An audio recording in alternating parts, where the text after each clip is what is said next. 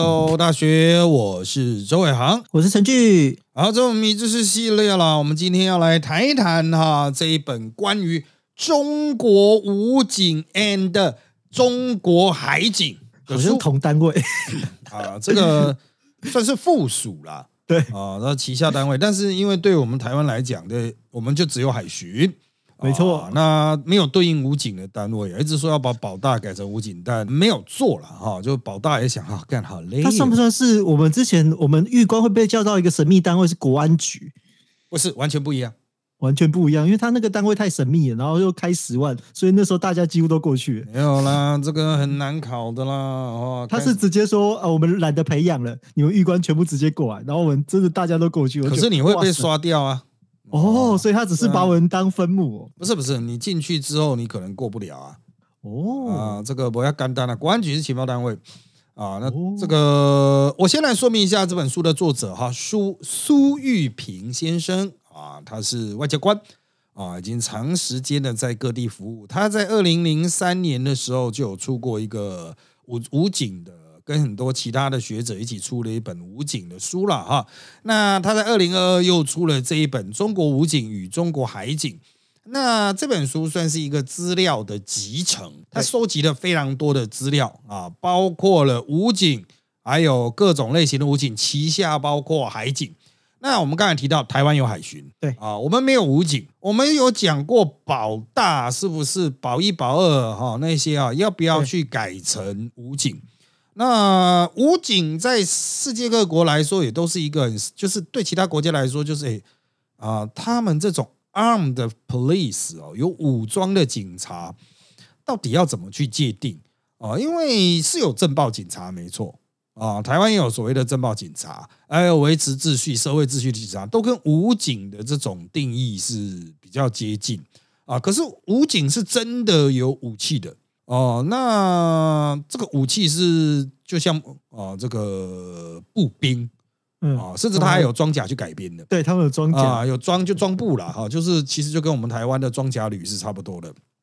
那这个就是很难理解哦，就是为什么他们需要这样的东西？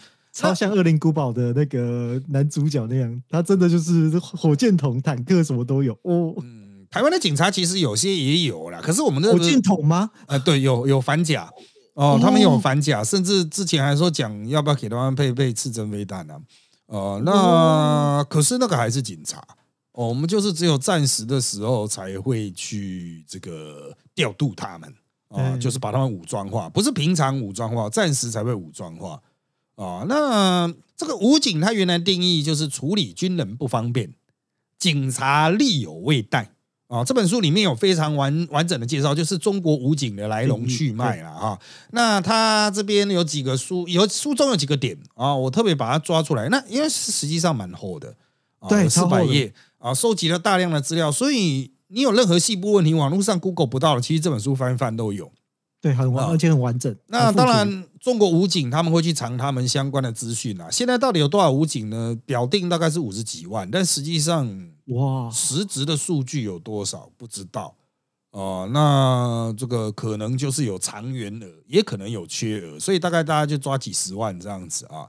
好，那它里面有分所谓的内卫部队、机动师部队，还有什么其他啊？里里里口口一大堆，还有所谓海警了哈。内卫部队就像是我们的保大，可是呢，它很酷哦，它可以抓违反公德的行为。啊，他可以去抓随地大小便啊！真的假的？对啊，那用火箭筒打水没有啊？他就是武装警察，他经过他可以去执法的意思。就像我讲比较实际的哈，在台湾嘛，你骑摩托车骑一骑，哎，碰到警察啊，有些人刚好违规碰到警察，有时候警察不会去拦你，因为他不是交警，那他没有带罚单的，就就呃想说啊干啊就滚啦啊，下次不要再犯了，这样劝导，然后执行劝导。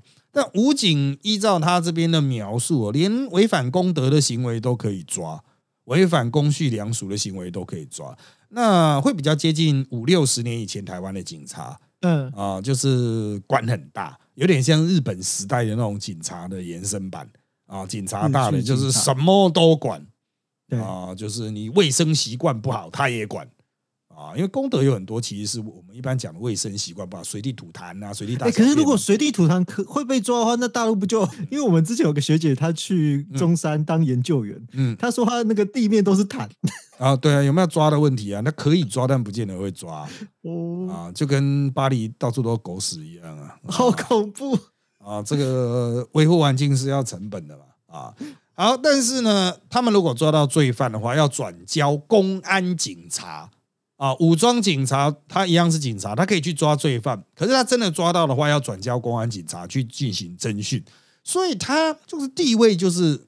我真的不知道怎么去诠释他的地位，就是我们一般都知道现行犯，大家人人都可以去抓嘛，啊，就是抓那个正在逃跑的那种犯人啊，大家都可以见义勇为。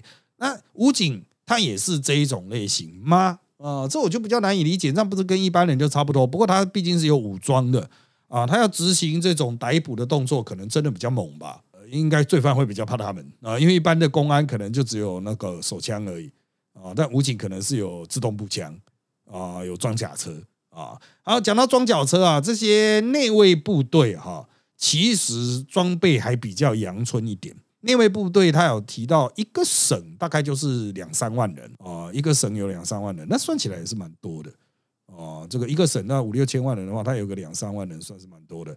那再来就是机动师部队，到处移动打击支援的啊。内卫部队就像驻扎在一个点的啊，那机动师部队就可以调度的啊。它原来有十四个啊，师对哦，就是十四机动队，啊，应该说是旅啦，哦，就是他们的级，就是军事的编制跟我们有点不太一样，就是什么营上有团，团上有旅，旅上又有师哦，一大堆很细的。但原则上，它就是总共原来有十四个旅级单位嘛，就步兵旅啊、机步旅啊去改的啊，装步旅、机步旅，应该不是装步，装步太可怕，有坦克啊，这个机步啦，啊，机步旅去改的。那它可以执行步兵占领的任务，装备大概就等于台湾的步兵师，有半自动步枪，有机枪，有一些少数的甲车，还有炮。啊、那这个实际上它是可以执行战斗任务。那在这本书里面，《中国武警与中国海警》这一本书里面哈，它有特别去提啦哈，而且还提了两次。就是如果发生对台战争，第一波解放军登陆之后，后续的占领，它不是交给步兵师，而是交给武警。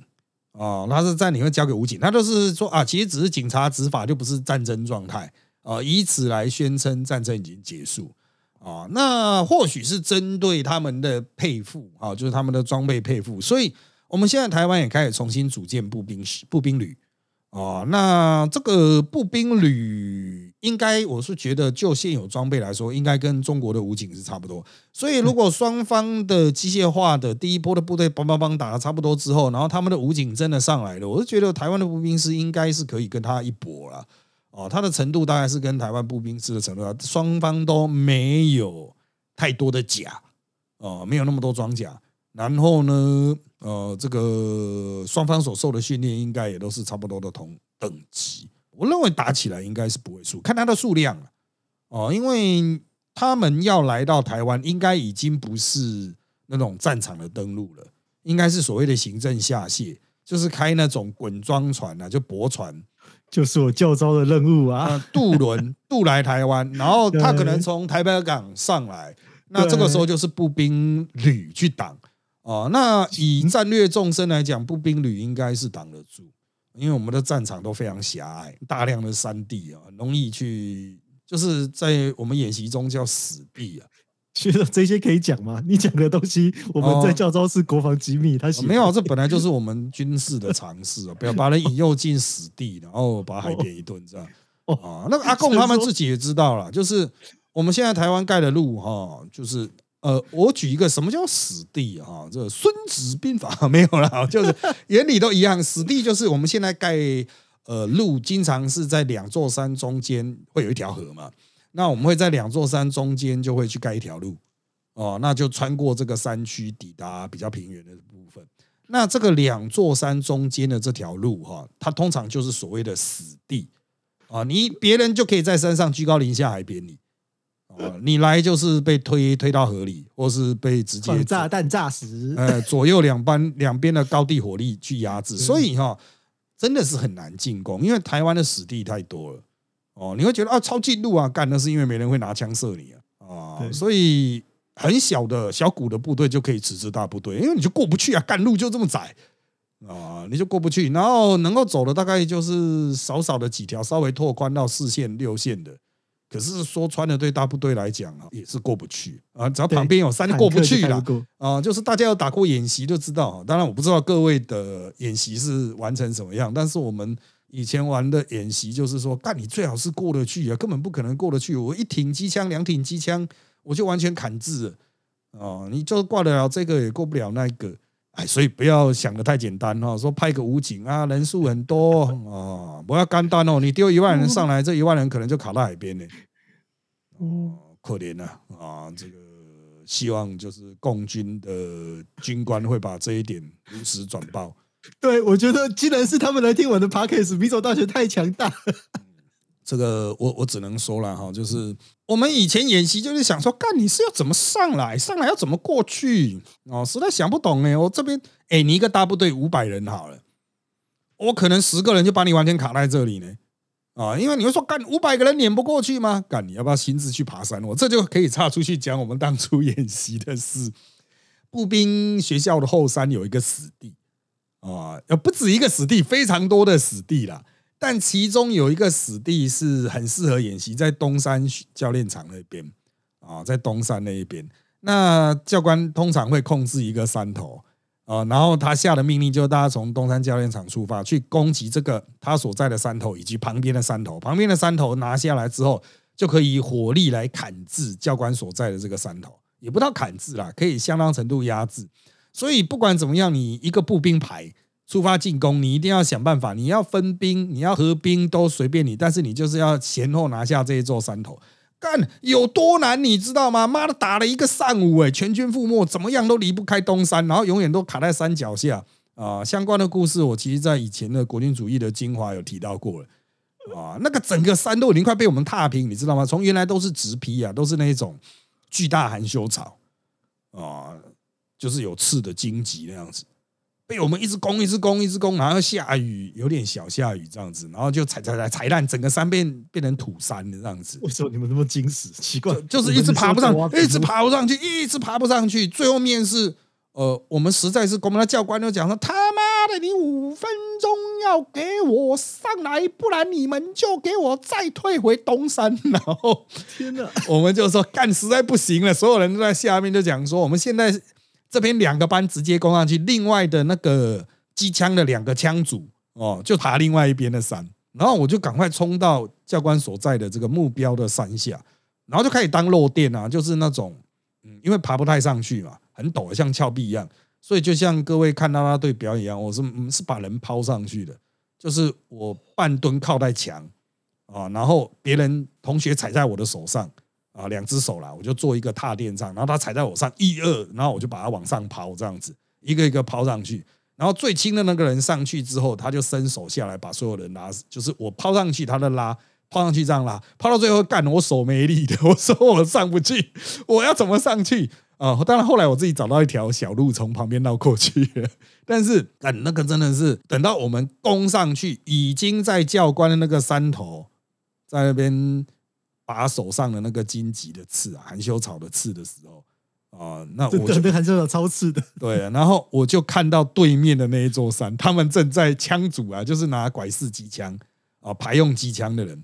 正在千辛万苦的再去抢山头，我们从这个山头可以很清楚看到他们在那边很努力的爬山，然后爬爬爬，终于爬上来，然后开始架枪这样子，干他妈真的有够好笑。我那堂课我也记得，可我那时候我在想说，奇怪，这四百多个少尉到底为什么这么认真拼？他们真是全力在跑，然后都觉得哇，这真的超猛的。这样听学长讲说，原来不是只有我们这么傻 啊，就是你要去至少要演练一次这种战术，你才会知道问题在哪里啊。也太累了，真的。如果你聪明的话，你。一定说干，你给我炮击那个山头啊，炮到它不会动为止啊。对对啊，先把它完全炮到不会动啊，然后这炮伺候嘛。正确的做法是这样，但是你一定要先冲锋前进一次之后，就是大部队攻击嘛，大家一起冲嘛。为什么要冲锋前进？就人很多嘛，你杀了这边，也许那一边会上去啊啊，所以要冲锋前进。那当然牺牲是很大，所以他必须让你体验过一次，让你知道说干这样会死人，那你之后你才会动脑啊。就是我要怎么保存部队。我要怎么掩护推进到山下啊，他不会注意到地方，然后我要怎么从悬崖爬上去？这些演习的目的就在这边了。啊，那有些部队当然没有那么热爱演习啊，那么就可能对此比较生疏，底下人可能就没有概念啊。但我认为这没有是非对错的问题啊。哦，不是说他们就一定不能打，我们就一定比较能打，因为我们打完之后，很多人还是搞不清楚到底要怎么打。对，那个真的他妈的，就是实际上就叫一个炮来啊，打电话给排长，不是打电话，大家打习惯了，打无线电给排长啊，叫不给给连长，叫他给我几发，打到山上啊，这样子啊，不然的，对啊，你你一定要叫连长啊，连长会有支援火力嘛，会有破炮啊，对啊，他会有破炮，你说妈的麻烦打一下前面那座山哦，打一下那个。那个坐标是什么？打一下这样子，把它清掉啊。干妈的，真的在那边硬抢，这很难。当然了，他是要让你想象没有炮怎么办啊？没有炮就真的只能慢慢推啊。好，武警好像没有那个炮啊。我我看这本书里面那个炮在武警的编制是没有的。他们应该啦，是属于占领的用的，占领用啊。可是占领用就是他可能会有一些反甲。哦，我有看到他没有反甲，所以他可能怕人家逆袭啊。对，怕怕人家就是突然装甲部队绕过前方的正规军，然后直接靠到后面，他会。所以我们可以用炮，他们不行。嗯，这是好事。对啊，就反正台湾的炮就乱乱打，啊 你要扛的很重哎，先把它全部打掉再说。啊，就是副连长管的。对啊，越轻越好啊。啊，他妈的，有什么先全部打掉啊！好，我找到我人生的方向。嗯，对，这个当然了，这个战术不见得是正确的啊，大家不要直接照做啊，你到时候到现场战场自己再判断了，看你要不要留那个炮啊，留那个枪、留弹、留那个有的没有的。对啊，这真的很重啊！啊，你现在在这边当然很轻松，讲说可以用车子载，妈的，等真的在战场的时候，车车你老师嘞，妈的，所有东西都重死了。啊，带蛋带什么？提那两箱跟白痴一样啊！妈的，这个出国旅行啊，妈提那么多箱啊！真的，真的，实际的战场操作跟纸上谈兵是两回事。所以，当有人看到中国武警哇，他有五十几万人远超台湾部队的时候，我是觉得，呃，也不用这么样的在意的啊。真正能打的应该还是正规军啊，而且就算正规军千里迢迢渡海而来，应该也是损耗极大。啊，就是摇一摇床上摇一摇，下海在那边跑一跑啊，上沙滩，妈的，裤子湿掉就会很肚烂哎。我们从巴黎到林口就倒一票，对啊，就是很很毒男呢。哦，这是很毒男的事情呢。啊，这他妈的没有演习过的人到底在靠背什么？一天到晚说仗很难打嘛，尤其是那些死将军，干你都坐车了，你以为我不知道？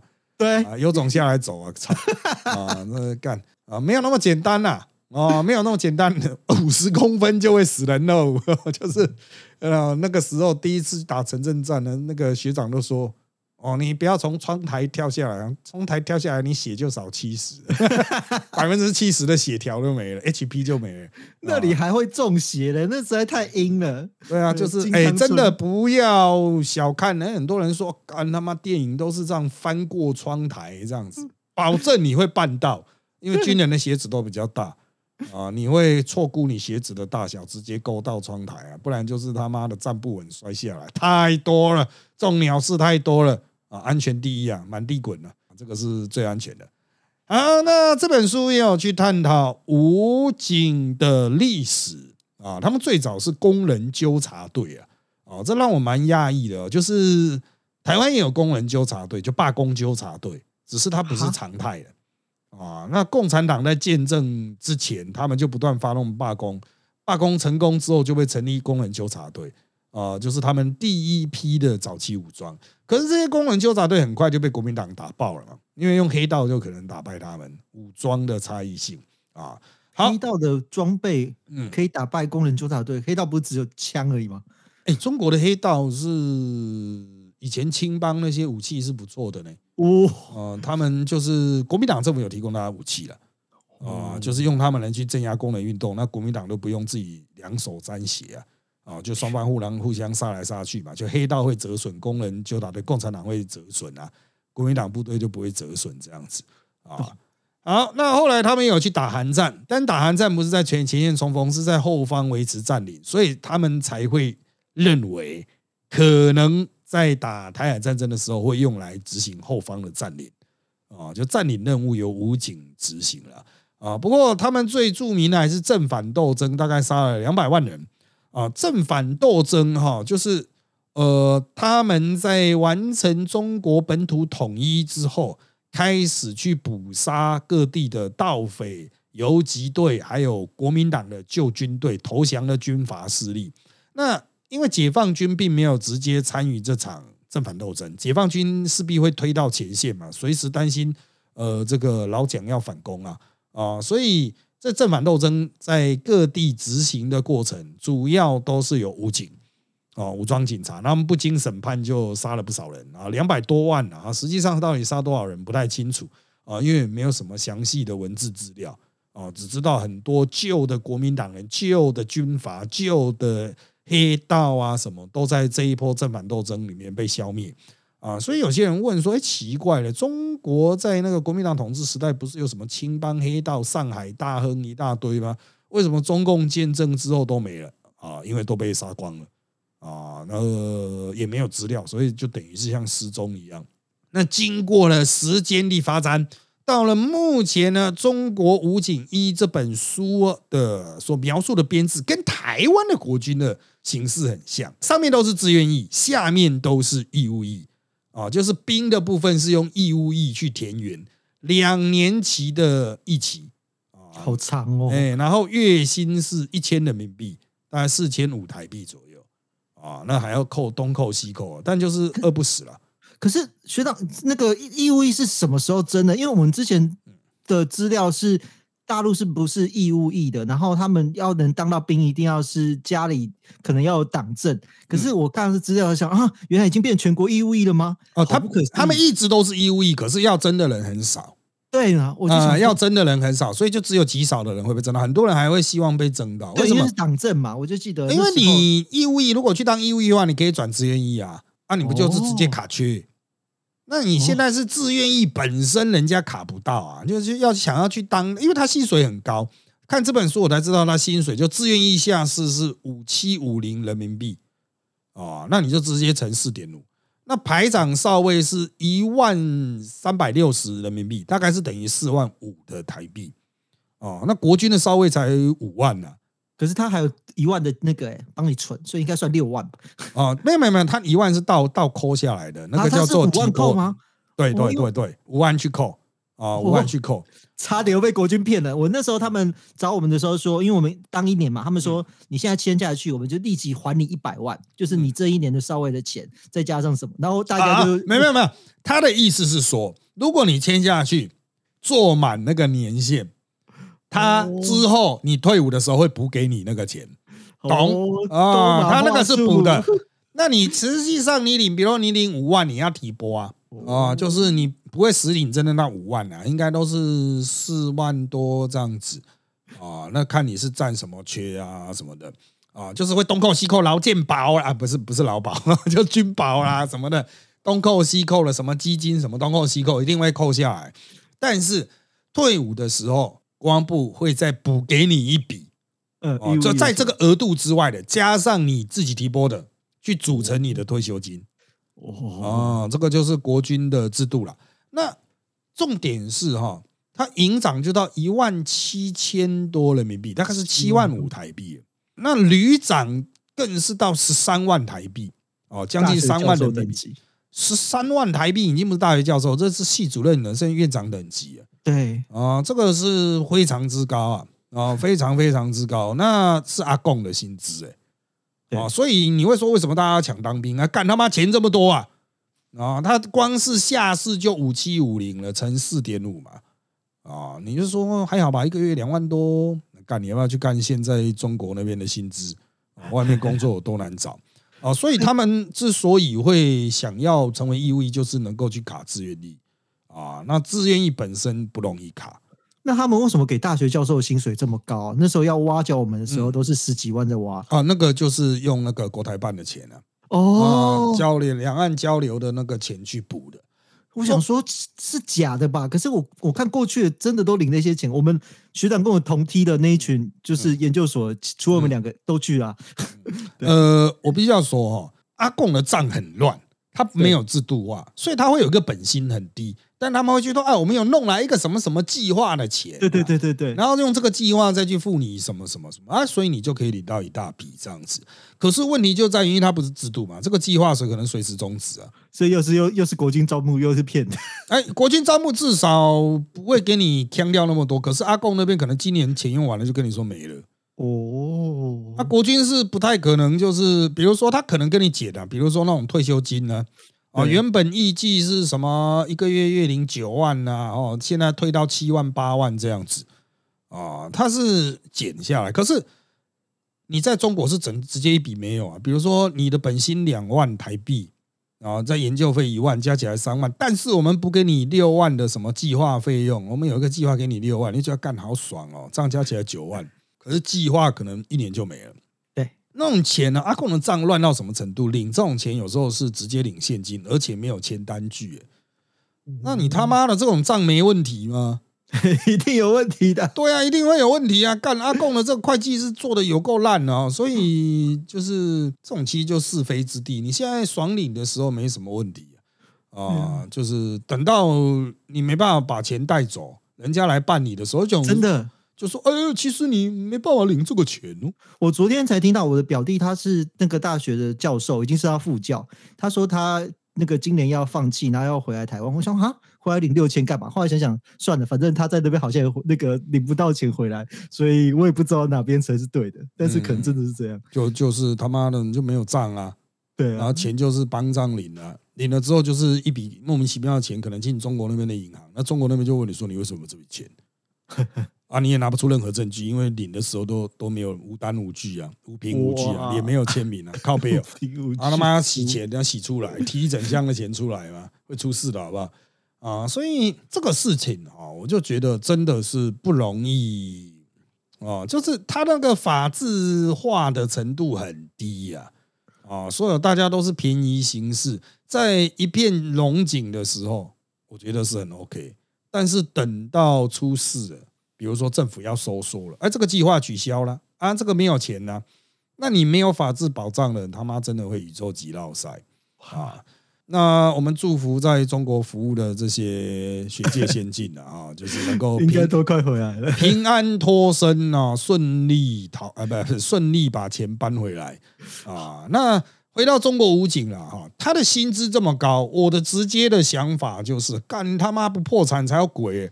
台湾十几万义务役就已经快要拖垮财台湾财政了，因为就等于多十三万公务员了啊，就是这么简单，而且还是高薪的公务员，就自愿役啊。那我们接下来义务役也要付两万多啊，他又会是一个很沉重的经济压力。可是阿贡一口气付两百万人，我以为国防预算很高哎，国防预算会被拖垮，这我好难想象哦。啊，国防预算现在的人事费好像已经到七成了。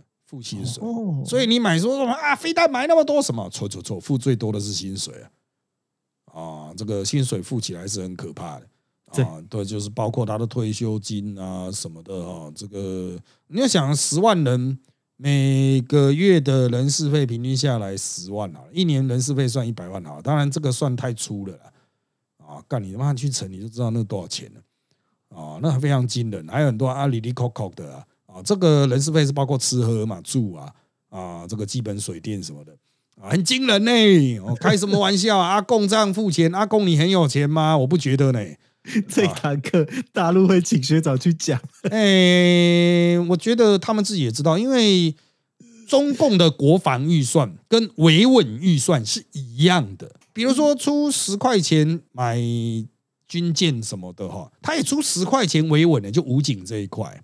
武警还二零一八大裁员过，这本书里面有多次提到二零一八的重新改编嘛，把原来挖挖金矿、管森林的都回归各部会，直接自己管啊，那就已经不在武警的旗下了。然后还是有五十几万的员额，加西兰五十几万少尉，三十个人，应该他们也是三十个人左右，是一个排长吧？三十个人左右就有一个是四万五台币的呢。还有一堆下士，什么士官节领两三万呢？三三个下士。对啊，然后义务役田园的那个薪资比较低啊，啊，可是绝大多数都想转志愿役啊，按摩的靠腰哦，这种部队是超级烧钱的，有点真的有点像我们国军大举扩军，搞了一大堆步兵师的那种感觉。啊，步兵旅，不好意思，一直讲错啊，步兵旅。我们现在要搞出一堆新的步兵旅对，然后这些也都平常都有编干部，哦，有编干部，然后干部也是一直在领钱，哦，紧接啊，我们台湾是有空缺啦，因为募不到人嘛，哦，但是我们只要用同样的那种规模，就是台湾政府已经是很有钱了，他妈都很吃力，你就不要讲说是阿共政府，妈的，当然他们可能像北韩一样先军政治。对，我们想我就想说，他们怎么会缺钱？就把所有的钱先供给部队嘛，先握枪杆子出政权嘛。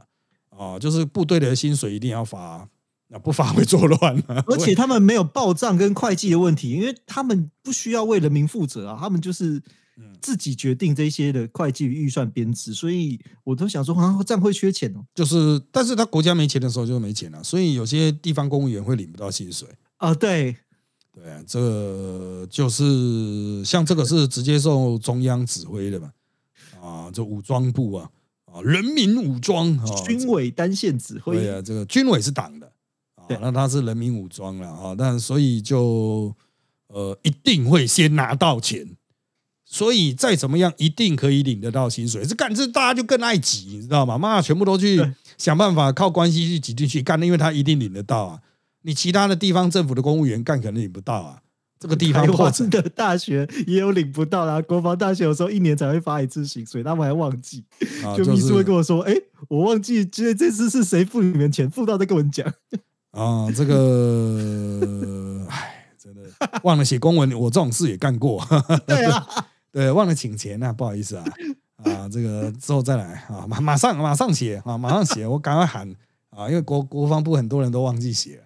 对这个，哎，这个我我个人是认为啦，哈，就是这个台湾会有这样子的问题，阿贡一定会有。我看到这本书，它主要就是这个中国武警与海警啊，中国海警，它其实谈了很多这种制度面的东西，收集的很完整。所以，当我是一个在制度里面工作的人，我看这个，我就想着你他妈，你最好是出得起钱养这一大巴子人。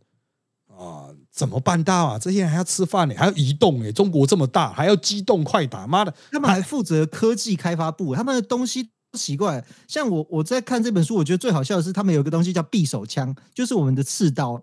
但他的刺刀是可以开开子发子弹的。然后我本来想说，嗯，刺刀发子弹已经很很威了，这好像是恶灵古堡东西。但他后来还加了附加说明，它还可以自动丢射手榴弹。我想说，干这如果正常人走在路上，我们那个军队的思考一定会有那种天兵直接爆炸。我想说，到底为什么会带这么蠢的东西走在路上啊？啊，他们不会不要发弹下去就好了。哦，不是都这样处理吗？出去都空枪。没错。就不要发弹就好了。他那个其实就枪榴弹了。枪榴弹，可是它是一把小刀哎，我看到对啊，就装到前面的那个原理都一样啊，屁股就这样打出去。哦，就是我们的四零流那种抛物的。啊，不不不不不不不不不是不是不是不是不是啊，它那个我们叫做榴弹枪，它不是枪榴弹，哦，这个不太一样啊，它是直接装到枪头、枪管头前面的，把屁股这样抛出去这样。呃，就把它打出去。哦，那这个东西就是步兵的短程的驱射武器。对啊，那它有一定的作用啦，因为你手榴弹有时候丢不远啊，怎么丢都只有十几公尺而已啊，靠它冲它小啊，所以就用枪榴弹去打了，而可以打进稍微准一点啊。但是阿贡当然他们有自己的一条武器的进化路线哦，他们从苏制武器出发，一直到后来就变得演化出很多千奇百怪。啊的莫名其妙东西，这真的要实际交手才会知道，因为他们可能也不会秀给你看。啊，这个在我我们的交，就是我们拿到的交战，基本上都是对解放军正规军了啊。所以如果真的撞到武警的时候，会发生什么样的火花，我真的不知道。但我觉得以台湾的部队，至少是步兵师啊，啊，应该不会输。哦，所以当你看到一些那种他妈的名嘴，他们讲说，哎，什么什么什么他妈武警加进来啊，哇，台湾会怎么样怎么样，打不赢啊，痞了，啊，干他妈的！有时候我看他们，你领这么高的薪水，其实我真的会想，他们有在演戏吗？如果没有，对啊，如果只是在从事一些维维安、维稳，没有在真正进行城镇战训练，哦，这种。野战步兵训练的话，嗯，暂时能不能打哈，真的是嗯灾啊！好，那当然，他这本书也有提到中国海警啊，不过完全是属于附录的部分。对，就只有舰娘的参考值。呃，就是各种 这种舰的吨位啦，哦，这个这个性质编号这样，但是都很齐了哈。所以有这一本书的话，哈，其实可以掌握的范围是蛮多的。海上民兵也都有一些简单的介绍。好，那当然这本书我们推荐大家可以去找来看一下了哈。就如果你对中国的这个相关的部分比较相对于中国解放军正规军之外的这个武装力量哈有兴趣的话，你是可以去找来看一下哈。它的书名叫《中国武警与中国海警》，作者是苏玉平，教育的育，和平的平。因为时间关系，我们今天这集内容就到这边吧，拜拜，拜拜。